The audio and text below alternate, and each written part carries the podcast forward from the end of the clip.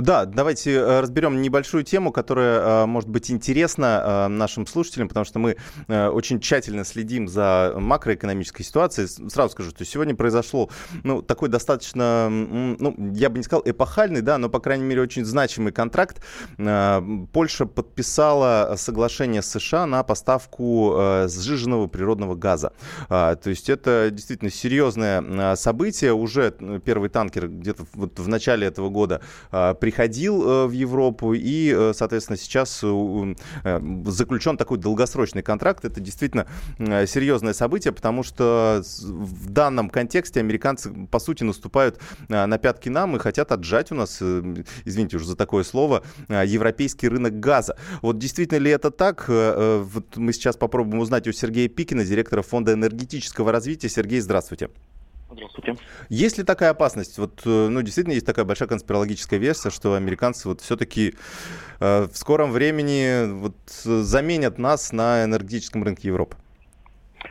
Ну, полностью нас заместить просто физически невозможно, потому что те объемы жиженного газа, которые есть в США, и они способны поставлять во внешний мир, они несопоставимы с тем объемом, который поставляет «Газпром». Ну, там, для примера, а в этом году мы приблизительно, ну, будем около 200 миллиардов поставлять э, в Европу. В США просто нет такого объема жиженного газа. И все разговоры о том, что нас э, будут вытеснять, это скорее, знаете, э, игра покупателя. То есть uh-huh. какой из продавцов предложит лучшее решение. С одной стороны, есть плохой там сосед с Востока, с другой стороны, есть э, высокие цены где-то за океаном, и надо их столкнуть лбами, в итоге получить э, лучшее решение, лучшие цены. А они вот говорят, что на 20%, ну, по крайней мере, поляки, да, что это будет на 20% с лишним дешевле, чем российский газ. Неужели э, поставить СПГ через весь океан, в общем, э, э, перевести его действительно стоит дешевле? Ну, тут есть некое лукавство, потому что они заключили контракт э, с американцами на поставку газа, но покупают это не газ, а на территории США. То есть это стоимость на территории США, а дальше уже доставка этого газа может быть любой. Они могут доставить его в Польшу, могут доставить его в любой конец света. Собственно, они этим тоже очень рады, потому что, по сути, они получили не газ для Польши, а возможность спекулировать этим газом. Конечно, а, газ понятно. получается дешевле, но с учетом транспорта э, его стоимость вряд ли, то есть его, он точно не будет дешевле, чем российский.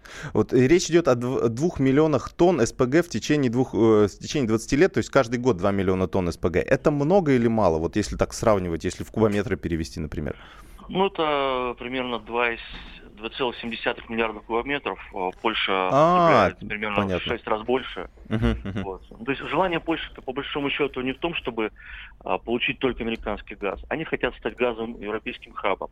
Получить газ из Норвегии, из России, uh-huh. тоже, я думаю, получат в конечном итоге uh-huh. американский. А дальше уже есть возможность торговаться. Все ясно. Поставить его uh-huh. на внутренний рынок, не знаю, на Украину, Центральную uh-huh. Европу. То uh-huh. есть это такая торговая позиция. Понятно. Спасибо вам большое, Сергей Пикин, директор фонда энергетического развития. Все нам разложил по полочкам. Э, ну, действительно, так, если сравнивать цифры, то у нас здесь пока а, гораздо более выигрышные условия. Но я так понимаю, что мы вернемся через две минуты а, и с экономическими темами, и с последними новостями из Керчи.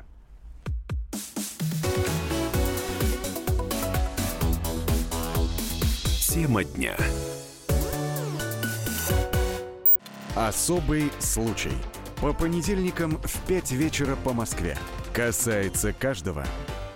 Одна из интересных тем, которую можно обсудить, э, ну, во-первых, у нас э, сегодня вышла новость о том, что э, Всемирный банк, ну, мы вчера в эфире как раз в, этом, в это же время обсуждали прожиточный минимум в России, методику расчета. Сегодня вышла большая публикация. Если кто еще не читал, может зайти на сайт kp.ru «Комсомольской правды», либо в газете тоже сегодня на главной обложке мы попробовали посчитать прожиточный минимум, разобраться в методике расчета оказалось, что там очень много нюансов.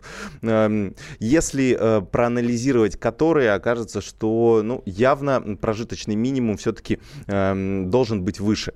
Э, мы поговорили с экспертами, где-то в полтора раза примерно э, идет занижение, эм, когда ну, действительно с использованием различных коэффициентов у нас вот тот набор продуктов питания, который указан в прожиточном минимуме, он, он все-таки не соответствует тем ценам, которые есть в магазине. И, конечно, конечно, нужно, нужно разобраться в этой методике и все-таки посчитать этот прожиточный минимум правильно. Вот эту инициативу, я думаю, мы будем в ближайшее время поддерживать. Всемирный банк при этом сегодня выпустил новость о том, что примерно половина жителей э, планеты у нас э, живет э, меньше, чем на 5 э, долларов в день. Э, если 5 долларов в день, ну, грубо говоря, перевести в, месячные, э, в месячные показатели, то это 150 долларов, и это как раз и есть тот самый прожиточный минимум, который у нас в России. То есть, не знаю, почему так совпали цифры, общемировая это какая-то тенденция, или, или просто вот так нам как-то курсы сейчас сложились таким образом, что 5 долларов в день и, соответственно, на 150 долларов в месяц и наш прожиточный минимум в районе 10 тысяч рублей, они совпали. Ну так вот, 3,5 миллиарда человек сейчас живут э, и, по сути, э, как делают вывод во Всемирном банке, э, удовлетворяют только свои основные жизненные потребности. Тут уже речи не идет о каких-то удовольствиях дополнительных а, и так далее, и так далее. Понятно, что уровень жизни в разных странах разный. 150 долларов в одной стране это большие деньги, 150 долларов в другой стране это, в месяц это практически ничто, и, в принципе, во многих западных странах вообще нет таких людей, которые получают 150 долларов. Они, э, если даже у них такой доход, то им, скорее всего, выплачивают дополнительные субсидии, которые помогают э, выровнять их уровень жизни до а, более-менее приемлемого.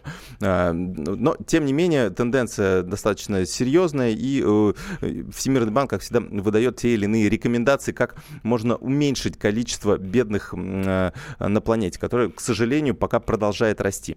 Что же касается, если возвращаться к нашим российским реалиям, то у нас э, есть, э, ну, вот несколько лет назад появилась такая возможность, как стать персональным банкротом, да, то есть Э, это звучит, с одной стороны, э, плохо, с другой стороны, это для большинства э, заемщиков, которые не могли справляться со своими обязательствами, у которых была большая просроченная задолженность, в основном это люди, которые взяли большую ипотеку и не смогли э, по ней расплатиться, и, и, конечно, попали в такое очень серьезное, э, серьезное неприятное положение, для них это оказалось хорошим выходом из ситуации, потому что э, можно было списать свои долги. Конечно, э, определенные побочные последствия у этого тоже есть, но тем не менее это все-таки э, меньше зло, чем э, расплачиваться до конца жизни по, э, по ипотеке, помимо основного долга, на которую набежали пени, штрафы, штраф, и, и сумма, конечно, выросла э, в разы. Поэтому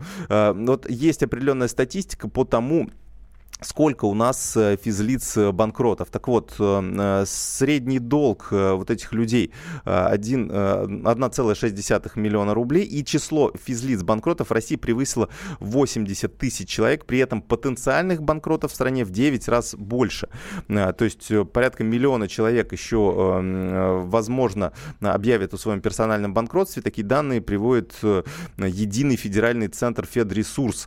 Вот здесь они как раз э, приводит эту статистику. Понятно, что у нас э, число должников гораздо, гораздо выше, но вот те люди, которые подходят по показателям и смогут э, объявить о персональном банкротстве, их вот примерно столько, примерно миллион человек. А, понятно, что процедура процедура оформления банкротства, она э, достаточно сложная, хотя и постепенно упро- э, упрощается. Я так буквально в двух словах э, расскажу об этом э, процессе. Определенный арбитражный управляющий выбирается, есть э, уже, уже появились юристы с э, вот этой специализацией, можно к ним обратиться. Единственное, что, конечно, э, самый главный минус этой системы в том, что за персональное банкротство, к сожалению, тоже придется заплатить.